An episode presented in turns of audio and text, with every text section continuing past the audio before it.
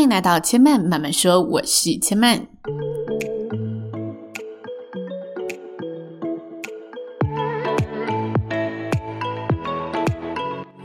目前频道在 Apple Podcasts、Spotify、KKBox 以及 Google Podcasts 都听得到。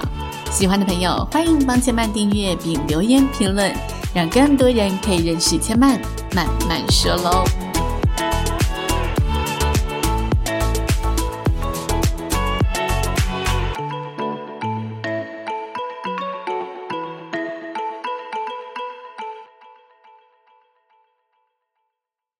拥抱知性灵魂，从阅读好书开始。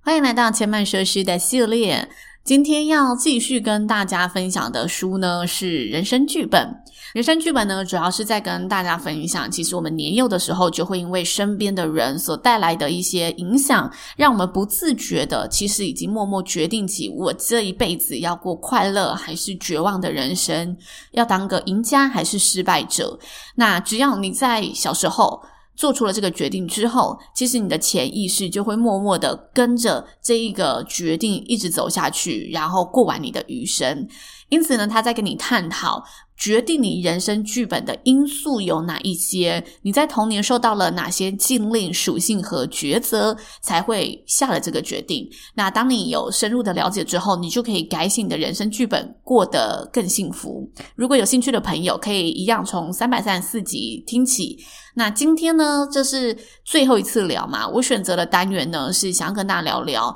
为什么我们很常会出现没自信的状态，又或者为什么人们需要透过比较才可以证明自己更好。那他希望呢，让大家去了解你这个竞争的心态是源自于哪里。了解之后，可以把自己呢归回到自己就可以获得满足，自己就可以去肯定自己的状态。这个章节的小标题呢，叫做“竞争不平等的平庸人生剧本”。也就是说呢，他认为平庸的人生剧本来自于。竞争以及来自于我们不平等的对待。那人生剧本这一本书，它非常强调的一个核心，就是每个人都应该维持一种“我很好，你也很好”的标准，平等的在对待这个世界。当我们有这一个底气，觉得我很好，你也很好的时候，你会发现一切事情没有什么好比较，没有什么好自卑，也没有什么好自负的。你就可以去更加公正的看待你今天想要选择的每一个决定。好，那我就进入到内文喽。他说呢，拯救游戏永远有个觉得自己很好、高人一等的人，和一个觉得自己嗯过得不太好，而且低人一等的人。在这个关系当中呢，唯有双方都保持着我很好，你也很好的立场，才能平起平坐。但为什么全然相信自己，保持着我很好，你也很好的平等信念，会接近一个理想世界，会如此难呢？人人生来平等，这句话传递的正是我很好，你也很好的人生立场。为什么他会讲这句话？因为这本书其实是呃美国的作者嘛。那人人生来平等，就是美国资本主义呢非常非常强调的一件事情。那他说呢，没有人比任何人优秀，每个人都是一样复杂、一样有趣、一样珍贵的。长期下来，每个人的重要性都不相上下。我们都擅长某个领域。但是对其他某些领域一窍不通，但我们呢，虽然都知道，哎，这个是正常的一件事情，就是你一定会有你擅长的一块嘛。虽然我们知道这是很正常的事情，不过我们仍对此抱持着一个怀疑。这个怀疑呢，其实是源自于我们被灌输着你要有个人主义，你要有竞争意识，所以你不可以轻易的就觉得，嗯，别人绝对是比我强，我在这个领域一窍不通。我们不容许自己去透露出我就是一个如此弱的人，因为我们会有一个竞争意识在脑海里头。好，因为这本书它其实就是翻译书，所以它有些东西呃念起来你会觉得比较跳。不过我觉得继续讲下去，大家就会懂了。他说呢，我们被教育这两个意识，个人主义和竞争意识，这两个意识成为我们成长渴望的特质。因为大家都告诉我们，只要你勤劳不懈，你的竞争意识，你拥有个人主义，你就可以呢，因为自己的这些努力，走向幸福成功的人生剧本。因此，这两个特质，这两个意识就被我们纳入了我们必须做到的事，也就是我们替自己的剧本写下了，你必须拥有这两个特质，你才可以迈向幸福。那为什么社会要教育我们拥有个人主义和竞争意识呢？听到这里，我觉得大家可以先想一下哈，你认识的个人主义是什么？你认识的竞争意识是什么？后面我们一样会跟大家讲到。但他先跟大家讲了为什么社会要教育我们这件事情。他说呢，因为社会的发展，所以呢，统治阶级希望呢，可以让劳工们都拥有自动自发向上的竞争力，然后借由这个竞争力，把你的呃产能给发挥出来，从中获利。之前我好像有看过一个老高的影片，他就说，诶，其实。嗯，教育是一个统治者掌控社会的手段，也就是说，他透过一系列知道，诶，怎么样去把人类培养起来，然后培养起来之后，这些人可以放在他设定好的位置上面，整个社会就可以转动的概念。那老高的这段影片呢，其实就跟书中说的这一个作者的想法，我觉得是不谋而合的。那作者就说呢，他认为呢。竞争跟个人主义其实摧毁了我们与自己、他人和自然间和谐共处的能力。为什么？因为当我们疯狂的想要朝这个高处顶端爬，想要呢成为最优秀的那个人时，我们就很容易忘记如何去爱，如何去思考，会容易在路上呢搞不清楚自己内心渴望的究竟是什么。那我觉得这就跟之前很多书籍跟大家探讨过的，就是你到底追求成功是为了什么？那常常我们在追求成功的路上，我们就只看到成功，而忘了我背后原本想要追求成功的最终原因，可能是为了家人过得幸福，或者为了让自己可以有更好的生活品质。我们往往就因为我要追求成功而开始追寻起来，那在追寻路上就抛弃掉了我这一些东西，然后反而自己过得越来越不开心。好，接着他有一段譬喻，我觉得说得非常好。他说：“我们的人生犹如一座梯子，有人踩在我们头上，我们也踩在别人头上。身边只有两三个人跟我们踩在同一阶，平起平坐。有时候呢，会有一些人他成功的往上爬了，他们志得意满的往下瞧；有时呢，则会有人不小心摔落了谷底。但是大多时候，其实我们都是卡在一个灰色的中间地带，然后挣扎的想要向上爬，一次踏上一阶，一步步朝下这个遥远的顶端前进。也有可能我们会想要挣扎的往上爬，只是因为我们不想被抛在后头，因为我们成长过程有过太多高人一等与低人一等的经验，所以我们就认为呢，自己必须竭尽一切的努力，确保自己领先他人。但其实呢，我们之中大部分的人都不喜欢竞争，只是当其他的人超越我们，爬向越高的位置时，我们就会因为不想落后，然后勉励自己一定要跟上。尽管呢，费尽心力，我们还是无止境的在这个竞争跟权力的战争当中。那个人主义是什么呢？他说，受到个人主义的影响，当我们在实现某个目标的时候，很容易归类为嗯。我能达到今天这个位置，是因为我自己的努力得来的。我能拥有今天的生活，都是靠自己的。我们会很容易把自己摆在中心，觉得没有人帮助我，而是我自己争来的。同样的，当我们失败的时候，它的反面也是一样，就是我们很容易认为啊，这全部都是我的错。我们就一昧的觉得，哦，今天走到这一步，要怪都只能怪我。在个人主义的意识当中，我们不懂得如何跟他人合作，我们看不见合作的重要性，看不见其实身处在团体当中，有人是可以跟你分担的，有人是可以一起帮助你、拉你一把的。个人主义简单而言呢，就是以自我为中心，然后成为一个自私自利、没有办法团结行事的人。那我觉得听到这个定义，大家可能会一下子就说：“哎，我其实没有自私自利啊，我还是可以在团体生活啊。”但我觉得个人主义啊，回归到比较好的评断的方式，就是我们想想看，就是有些人他就是在团体之中会觉得他必须透过抹黑他人，透过一些不这么善良的手段，然后才可以继续往上爬。当你有时候有这种黑暗的想法出现时，其实你就是受到了个人主义的影响。这是作者想说的。那他说呢，个体性跟个人主义其实不太相同，有人会把这两个东西混为一谈。这里的个体性呢，它指的是你在追求自我的过程当中，你懂得尊重跟关心他人，而且你重视自己行为对他人的影响。你的本质是希望我做的每一个行为对他人都是有益处的，而非只对自己有益处。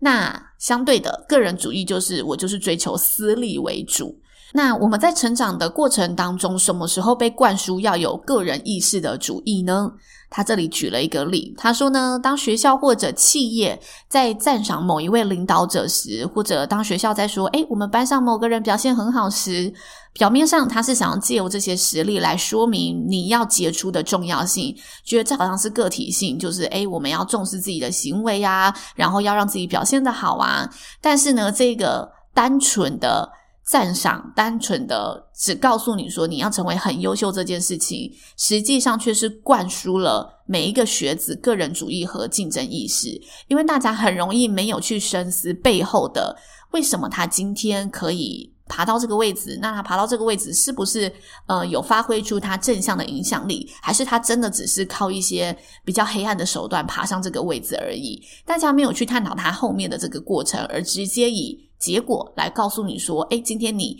只要表现得好，你就是优秀的。然后没有去探讨说，诶，其实这一些手段是不好的，这些个人主义是不被赞赏的。那他认为，默默之中，当我们在赞赏某个人的时候，这种个人主义的意识就会被加强，因为没有人去强调这中间的过程。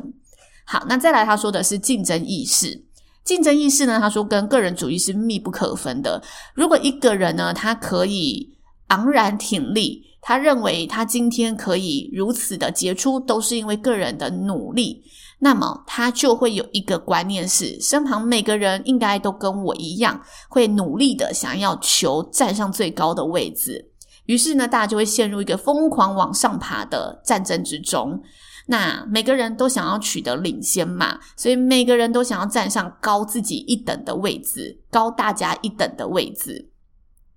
也就是，我们就是又不停的在追求最高的位置啦。然后我们在追求过程当中，就会觉得我们难以忍受被别人踩在底下，或者难以忍受低人一等的感觉。那呢，他书中分享了一个很有趣的研究显示，这个研究呢是关于竞争的研究。有一个学者呢，他营造了一个就是你只要跟别人合作就能获得奖赏的情境。然后呢，他把这个情境放在孩童之中，他发现呢，美国都市里面的白人小孩。他即使知道你跟别人合作可以获得奖赏，但是他还是会选择以自己的力量去一争高下。也就是说，他觉得即使拿不到奖赏也没有关系，重点是他要证明自己，自己的能力是最强的。那一种好争性，在美国都市当中的白人孩童是最明显的。那当然，他还有测试不同的群体。不过，因为这本书它就是嗯出版于美国，所以它就是以美国的嗯都市跟。嗯，像是墨西哥的乡村去做研究的内容。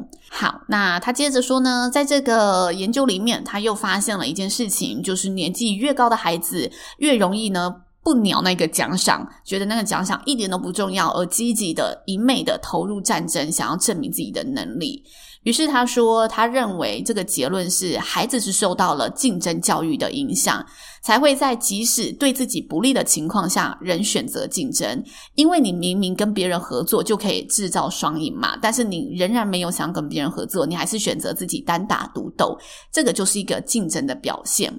那在讲求个人主义和竞争意识的社会当中，比较不爱竞争的人会跟不上其他人的脚步，因为那一些。嗯、呃，证明自己的人，他就可以一再的被奖赏，一再的被看见，一再的被社会赞赏。那他说呢，当你成为那一个好像自己没有很想要汲汲营营、很想要继续证明自己的人，你就容易处在一个低人一等的状态。那大家就会说，诶，你一点都不积极啊！说，诶，你怎么一点都没有在为自己努力，让自己被看见？这个社会一再宣称竞争意识让自己变得杰出是一个优秀的特质。所以，当每个人都想尽办法要一较高下证明自己的时候，当你没有这个竞争意识，你就很有可能把自己置于不幸当中。接着，作者说呢，但其实除了个人主义跟竞争意识之外，我们每个人都还有一条创造幸福的道路，那就是一群生而平等的人团结起来，携手合作。只是可惜，我们太过熟悉竞争跟个人主义了，我们太过熟悉这两个意识了，所以我们呢，相对的不熟悉如何跟他人建立起平等的关系。那呢，如果你想要建立起这个平等的关系，他认为大家可以好好想想稀缺性这件事情。为什么作者会跟大家谈稀缺性呢？因为他认为呢，我们每个人会造成这种竞争意识，都是因为我们害怕。我们担心自己比不上别人，而这个担心、这个害怕，其实就是一种稀缺。那为什么会造成这个稀缺呢？因为社会发展以来，其实资源有限，没有办法满足每个人。在早期的时候，我们得到的东西是非常珍贵的，所以人类为了生存，当然非竞争不可。但是呢，在现在的世代当中，其实稀缺性已经成为了过去式。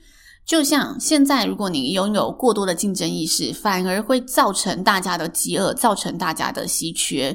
就像是竞争意识激发的囤积行为。好，我觉得囤积行为，大家想的就是，当我们这几年啊发生什么重大的社会乱象的时候，大家就会疯狂的说：“哎，要抢物资。”那明明你家里就是够用的，不过你就会害怕自己得不到这个资源而疯狂的去抢，这就是一种囤积行为。那他说，这个囤积行为呢，其实已经让一小部分的人拥有远超过实际需求的物资，而这些拥有呢，其实并不会让人真的觉得很快乐。就是你囤了很多，你并不会真的觉得啊，我囤了好多，我好快乐哦。你囤了很多，只是为了自己的那一个焦虑感。为了那心中很害怕的感觉，所以你只是把这个东西买回来，但是你还是在一个竞争状态，说：“哎，反正我有一天一定会弄完它，或者是我好担心接下来发生什么事情，我用完了怎么办？”你会持续陷在这一种焦虑的情境当中。那呢，他这里提到的就是一种哦，我们的囤积行为是源自于我们认为这些东西是。有限的这些资源是有限的，你不争取不行。他说，这就跟我们心灵状态很像，就是我们心灵状态认为我缺乏自我认同感，因此我很难自然的相信我自己是聪明的、善良的、美丽的，因为这个聪明的、善良的、美丽的这些东西都是限量物资，我要获得这一些呃自我肯定。唯有透过证明别人比自己差，才能获得这个舒服的自我认同感。也就是说呢，拿去跟刚刚的例子相比，我唯有证明我自己拿到的比别人多，我才可以确保哦，我自己拥有足够的资源。我们这一些认同其实都是从比较而来，而非从自己心里真的觉得，嗯，我这个美丽、才智、善良，其实是我自己本身就拥有的。那作者呢，其实在书里分享了一则故事，是他亲身体验的故事。他说呢，他曾经参加一个要跟心理抗战的营队。那这营队举办在深山里面。那有天傍晚呢，这个营队的节目就是把大家围在一个大圆圈里面，中央放了呢要给所有人吃的晚餐。其实大家都知道，这些食物看上去是够所有人吃的，但是呢，因为大家在深山里面缺乏一种安全感，然后呢，也没有限制大家说你可以拿几个，只要食物传到你这边，你想拿多少就拿多少。所以呢，当大家开始分发食物的时候，他心里想着是：我晚上如果肚子饿了，在这里多不方便啊，那我应该多拿一些。于是呢，他就拿了。比别人更多的东西，但其实人心里都还是会有为他人着想的一部分嘛，所以这时候就会有一种罪恶感，觉得啊，但我拿比较多，旁边的人可以吃吗？最后呢，大部分人都选择拿的比较多，因为大部分人都选择先顾好自己再说。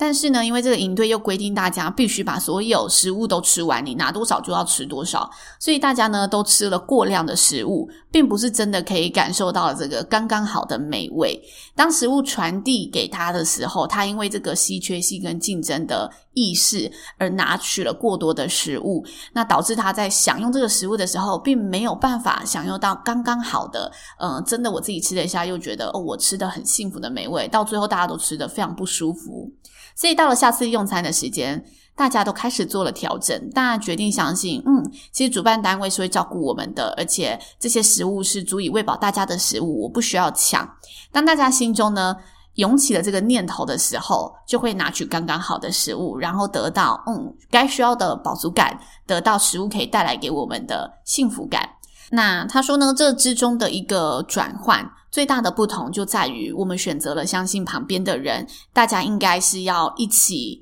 享受眼前的美食，然后大家应该是可以透过这个合作，其实每个人都吃得够的，你不用去担心，你必须跟别人抢，放下你的这一个缺乏感。其实大家都可以获得一样的幸福。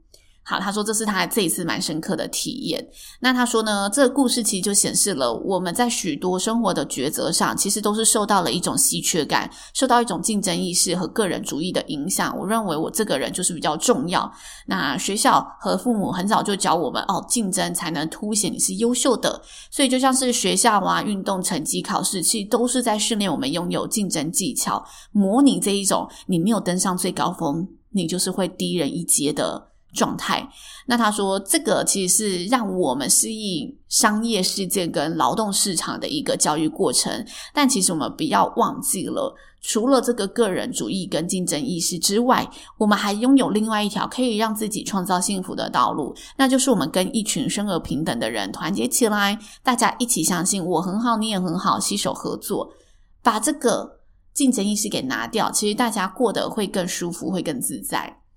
比如说，我觉得这本书啊，它一直强调我很好，你很好这个观念，我还是很认同的。不过呢，这一章节讲到这里，我觉得对我而言啊，我也会觉得它是偏理想世界，因为真的很难达成嘛。不过就是因为有理想世界的存在，才会去提醒你说，哦，你现在要稍微的把自己拉回来一点点，不要走到这么极端的一个状态。这也是为什么我这一次会挑选这一章节作为最后一次分享来跟大家聊，因为我觉得很多时候我们真的都活在一个太过竞争的环境了，然后导致自己啊很累啊，或者是真的很努力的在追求，但其实一点都快乐不起来。我们把自己写下了这个，你必须得多努力，你必须得多认真，你才可以得到你该有的位置。我们给了自己这个。剧本走，但是走的路上，我们却又过得不快乐。我觉得让大家意识到，哦，原来我会有这个意识，其实是可能受到了哪一些影响。当我了解之后，我会知道，OK，我其实不需要透过别人来证明自己，我可以透过自己给自己的肯定。我知道我要追求的就是让自己哦，内在的心力更加平静，或者是我可以自动的认为，我不需要别人赞赏我，我就可以知道。嗯，我是自信的，我是美丽的，我是有才智的。我可以透过自己给自己的肯定，让自己恢复到一个我很好的平衡状态，去更客观清晰的看待我下一步想要做的选择。以上就是今天人生剧本的分享。前半慢慢说，今天就说到这里了，也邀请大家下次再来听我说喽，拜拜。